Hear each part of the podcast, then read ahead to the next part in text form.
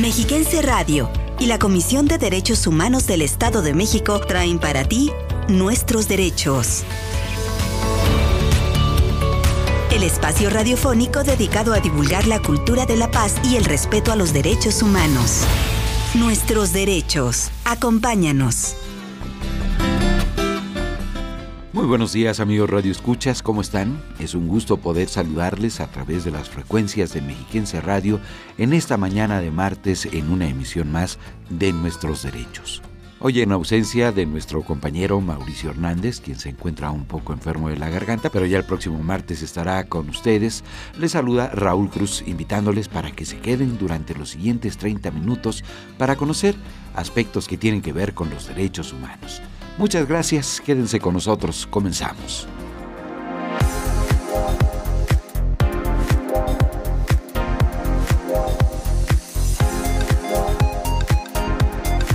Iniciaremos presentando las noticias más importantes que se han generado en materia de derechos humanos en los ámbitos local, nacional e internacional. Hoy vamos a estar platicando con el médico cirujano César Augusto Mejía Morales en nuestra entrevista de hoy sobre las enfermedades más frecuentes del género masculino con motivo del Día del Hombre que se conmemora el próximo 19 de noviembre. Además, en Voces del Feminismo, conoceremos a Alicia Arellano Tapia, diputada federal y senadora en 1961, apenas seis años después de que se reconociera el derecho al voto de las mujeres en el país y compartiremos con ustedes nuestra sección de Ética en el Servicio Público que presentamos para fomentar el derecho humano a la buena administración pública. Quédense en sintonía de Mexiquense Radio para conocer y reflexionar sobre nuestros derechos. Comenzamos. CODEM informa.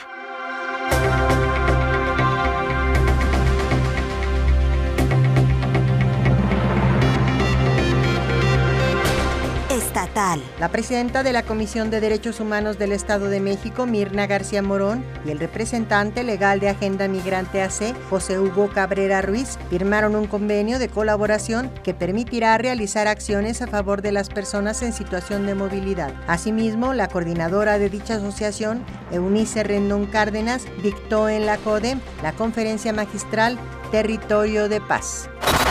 Nacional. La presidenta de la Comisión Nacional de los Derechos Humanos, Rosario Piedra Ibarra, informó que en el proyecto de presupuesto para el año 2024 planteó reducir el presupuesto a cifras semejantes a las que tuvieron en el año 2017 y detalló que han devuelto 170 millones de pesos a la Secretaría de Hacienda y Crédito Público para la emergencia por COVID y ahora por los daños causados por el huracán Otis.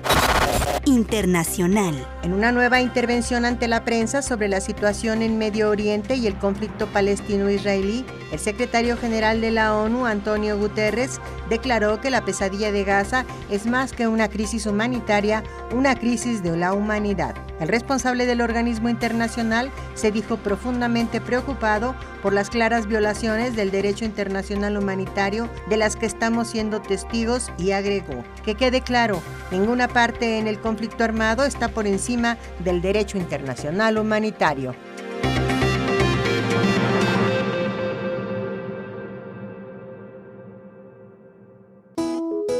Conoce tus derechos.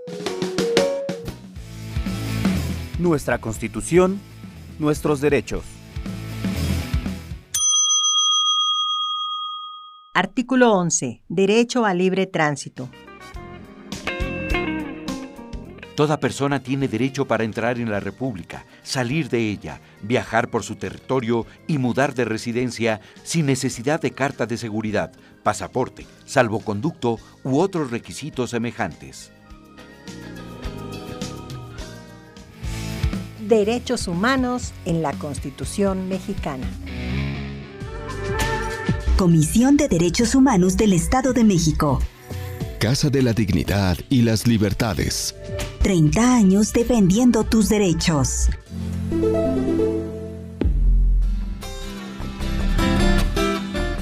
Y como les adelantamos al inicio del programa, Hoy vamos a conocer la vida y la obra de una de las primeras mujeres en la política mexicana, en nuestro espacio de Voces del Feminismo. Me refiero a Alicia Arellano, quien fue electa diputada federal en 1961 y poco más tarde senadora, tan solo seis años después de que las mujeres consiguieran en México el derecho al voto la causa de la mujer sigue vigente. El feminismo también tiene una propuesta. Porque los conflictos que afligen a las mujeres. Las causas feministas son colectivas. Voces del feminismo.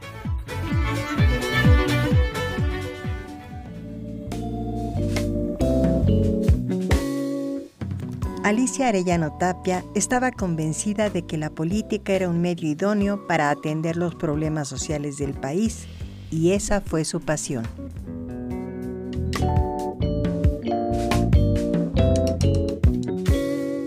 Aunque estudió la carrera de cirujana dentista en la Universidad de Guadalajara, decidió dejar el consultorio para militar de tiempo completo en el Revolucionario Institucional en 1961, seis años después de que las mujeres obtuvieron el derecho al voto, fue electa diputada federal y tres años más tarde senadora junto con María Lavalle Urbina, lo que las convirtió en las primeras dos mujeres en ocupar un escaño en la Cámara Alta.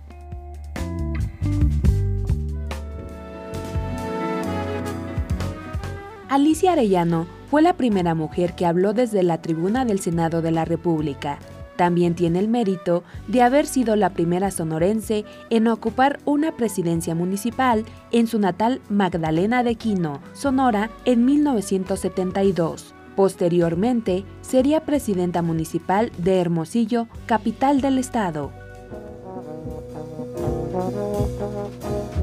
Fue una mujer autosuficiente, firme y convencida de que cada persona puede contribuir a la superación del país como lo más importante para construir un mejor futuro. Hoy el Salón 4 del Senado lleva su nombre desde el 17 de octubre del 2012. Alicia Arellano Tapia, en Voces del Feminismo.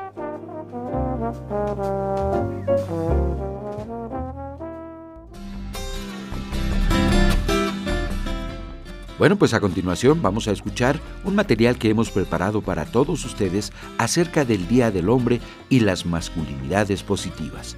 Acompáñenos. Recientemente, ha cobrado auge la conmemoración del Día Internacional del Hombre, establecida en 1999. Sin embargo, se pasa por alto que su esencia está en la salud integral de los hombres que por estereotipos de género no acuden a consulta médica ni vigilan su salud para mantener sin tacha su imagen de fortaleza y no aparentar debilidad. Uno de los indicadores más significativos de estas consecuencias negativas sobre la salud y el bienestar de los hombres se revela en las estadísticas de mortalidad por género. Por ejemplo, en 2020, de cada 100 muertes por enfermedades del corazón, 44.3 corresponden a mujeres y 55.7 a hombre. De COVID-19, 34.2 mujeres y 65.8 hombres y en el caso de muertes violentas, 11.5 son mujeres y 88.5 hombres. Dichas cifras dan cuenta de las consecuencias de la violencia extrema que los hombres pueden infligirse a sí mismos por evitar prácticas de autocuidado, responsabilidad personal y de mayor conciencia sobre sus emociones y sentimientos para afrontar el estrés o la depresión. Los hombres asumen hasta sus últimas consecuencias las reglas de oro de la masculinidad, fuertes y dominantes. De ahí que Beno de especialista en masculinidades, acuñara la frase morir como hombre para recordar al género masculino su deber de autocuidado para el bienestar de su familia y de la sociedad. Morir como hombre puede significar morir antes y asegura no vale la pena. Para saber más acerca de este tema, te invitamos a escuchar nuestra entrevista de hoy.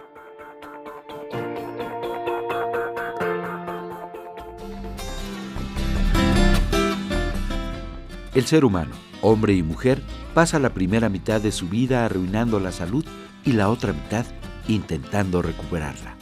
Con esta frase de Joseph Leonard Goldstein, médico estadounidense, director del Centro de Genética Molecular de la Universidad de Texas y Premio Nobel de Fisiología y Medicina en 1985 por sus trabajos sobre el colesterol, vamos a nuestra entrevista de hoy.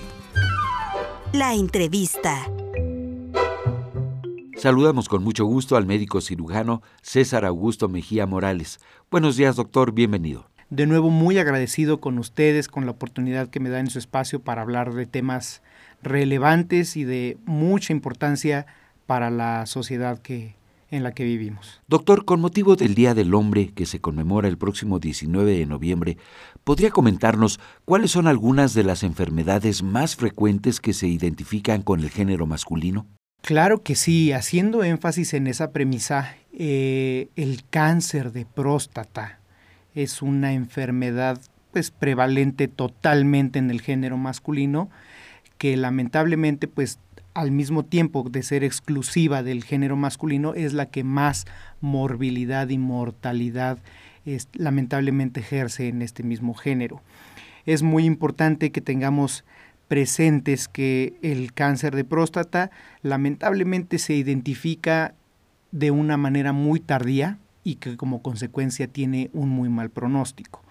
Eh, como definición tenemos que es un crecimiento anormal de las células de la glándula prostática que como en cualquier cáncer tienen la capacidad invasora y de diseminación a cualquier parte del cuerpo.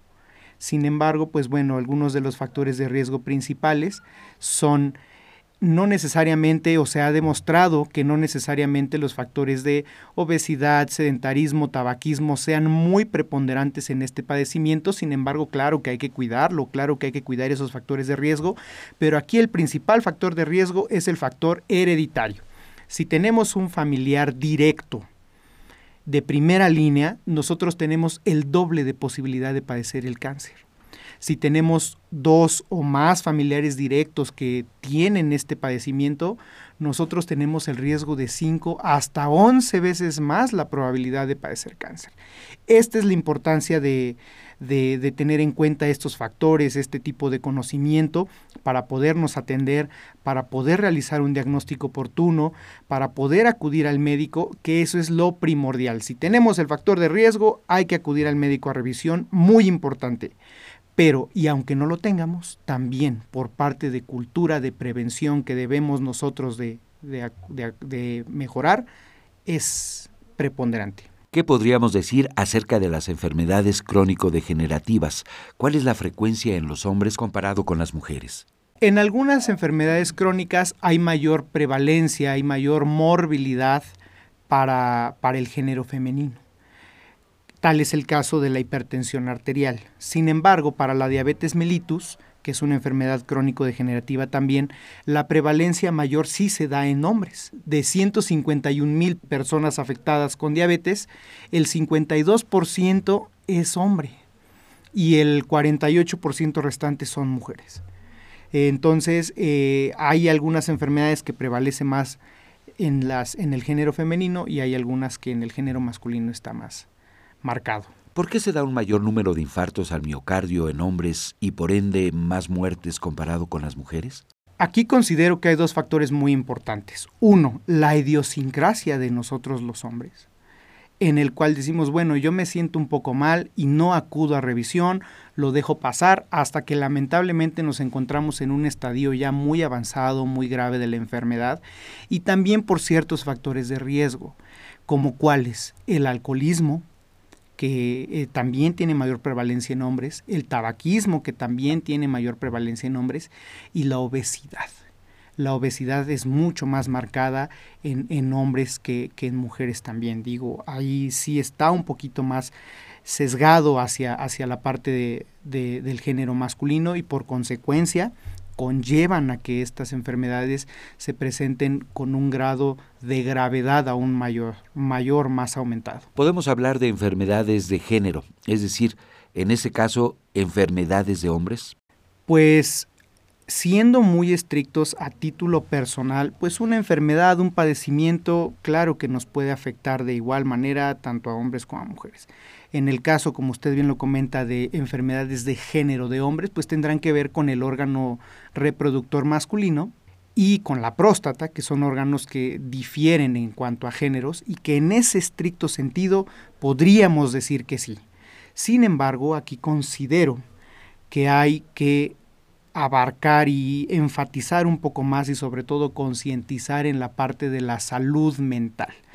Hay padecimientos que el género femenino y el género masculino por igual llegamos a tener, como las enfermedades crónicas, que conllevan enfermedades cardiovasculares, etcétera, pero el hombre, por la misma idiosincrasia de, o la falta de cultura de prevención, por la ideología que llegamos a tener a veces, sí conlleva a que la mortalidad se, se sesgue un poco más hacia el género masculino. Amigas y amigos Radio Escuchas, vamos a una pequeña pausa, regresamos en unos momentos más para seguir platicando sobre este tema tan interesante con nuestro invitado de hoy. Nuestro objetivo, tus derechos. Nuestra tarea, atenderte. La dignidad no tiene precio. Recuerda, todos nuestros servicios son gratuitos. Comisión de Derechos Humanos del Estado de México. Pues ya estamos de regreso con todos ustedes, amigos Radio Escuchas, para seguir platicando con el médico cirujano César Augusto Mejía Morales. Doctor, ¿podría hablarnos un poco de la importancia de la salud emocional para la salud integral de los hombres y por qué hacer énfasis en ello? Claro que sí, es un tema que en estos momentos de la sociedad y de la evolución social que estamos llevando, con mayor énfasis debemos de darle auge debemos de darle visibilidad a este tipo de temas. Lamentablemente, y pues como somos una sociedad dinámica que está obviamente en muy constante cambio cada día, estamos arrastrando unas ideas a lo mejor bastante arcaicas. Lamentablemente, y digo, fue la, a lo mejor en ese momento fue la eh, situación que nos inculcaron, eh, hablando desde nuestra crianza, tenemos que hacer énfasis a que, que hoy en día el hombre tiene muchísimas vulnerabilidades que el mismo hombre no quiere reconocer a veces. Y esa es la importancia, hacer la concientización de que el hombre también requiere apoyo emocional, incluso a veces más que, que, las, que el género femenino. No por hacer una distinción, simplemente por el simple hecho de que el hombre no quiere atenderse. Eh, esta pandemia evidenció muchísimas cosas en el sistema de salud y en la salud mental de todos nosotros.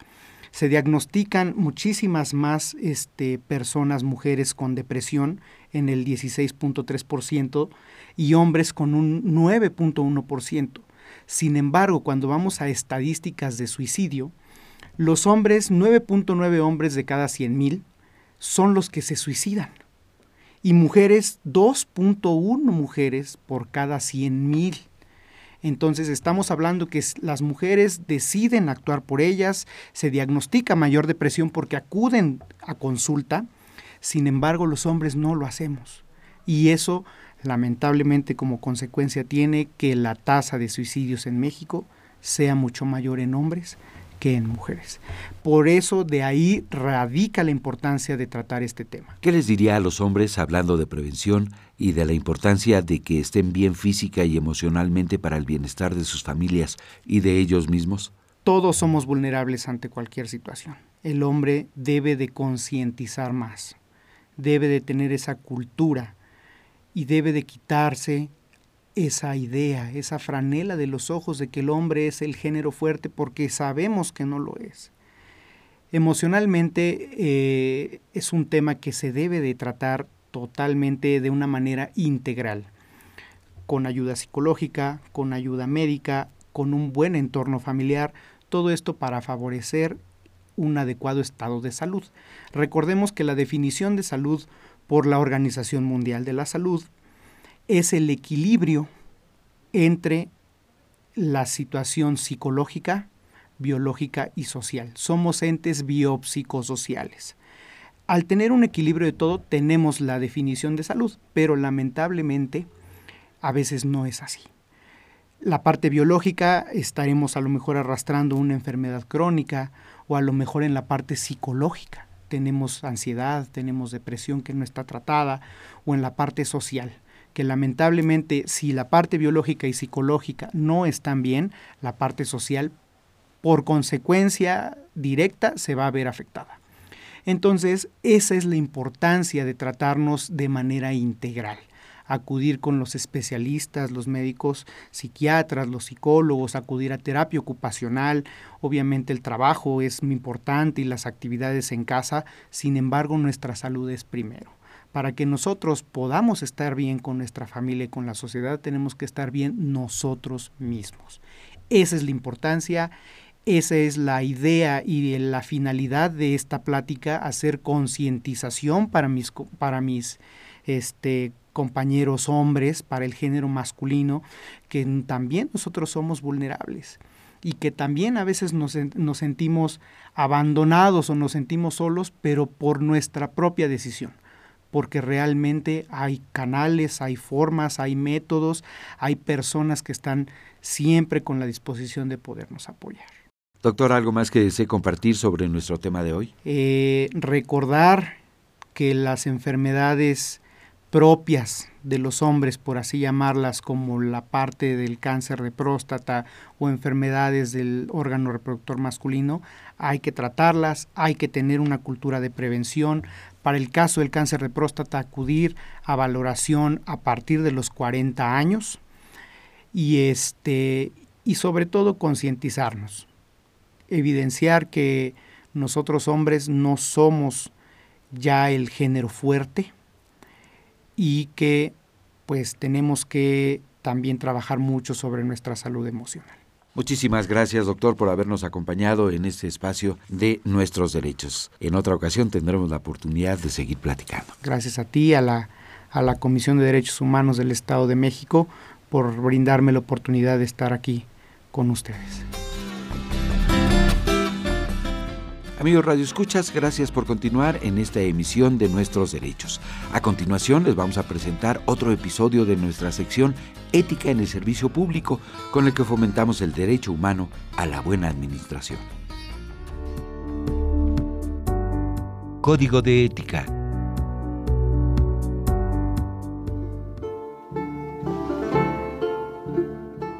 En palabras de Leonardo da Vinci, pintor, escultor, e inventor italiano. No se puede poseer mayor gobierno ni menor que el de uno mismo.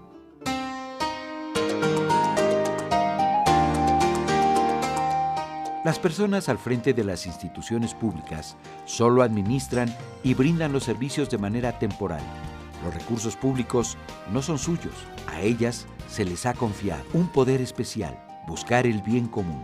Bajo esta premisa, debemos incentivar que las personas servidoras públicas tengan liderazgo, sean personas con integridad y con un pensamiento crítico y sobre todo con vocación de servicio, ya que se deben a la ciudadanía. Recuerda que la integridad se materializa con cada decisión que tomamos. Código de Ética. Valores del arte del buen vivir para vivir mejor.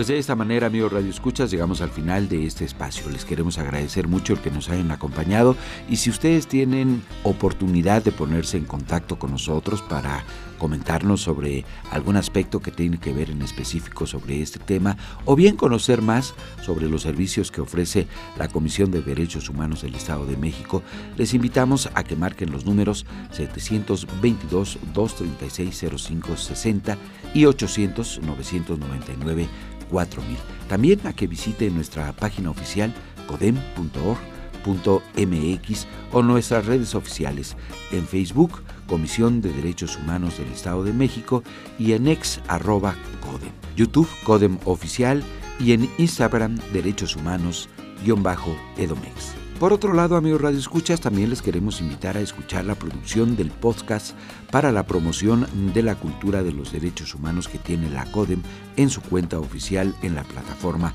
Spotify. A nombre de nuestra presidenta, la maestra Mirna Araceli García Morón, queremos agradecer a todos ustedes el favor de su atención.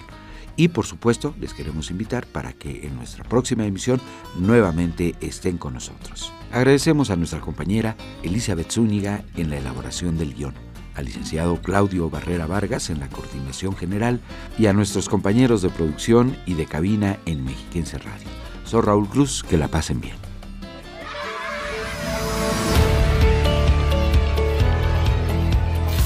Mexiquense Radio y la Comisión de Derechos Humanos del Estado de México traen para ti nuestros derechos. El espacio radiofónico dedicado a divulgar la cultura de la paz y el respeto a los derechos humanos. Nuestros derechos. Acompáñanos.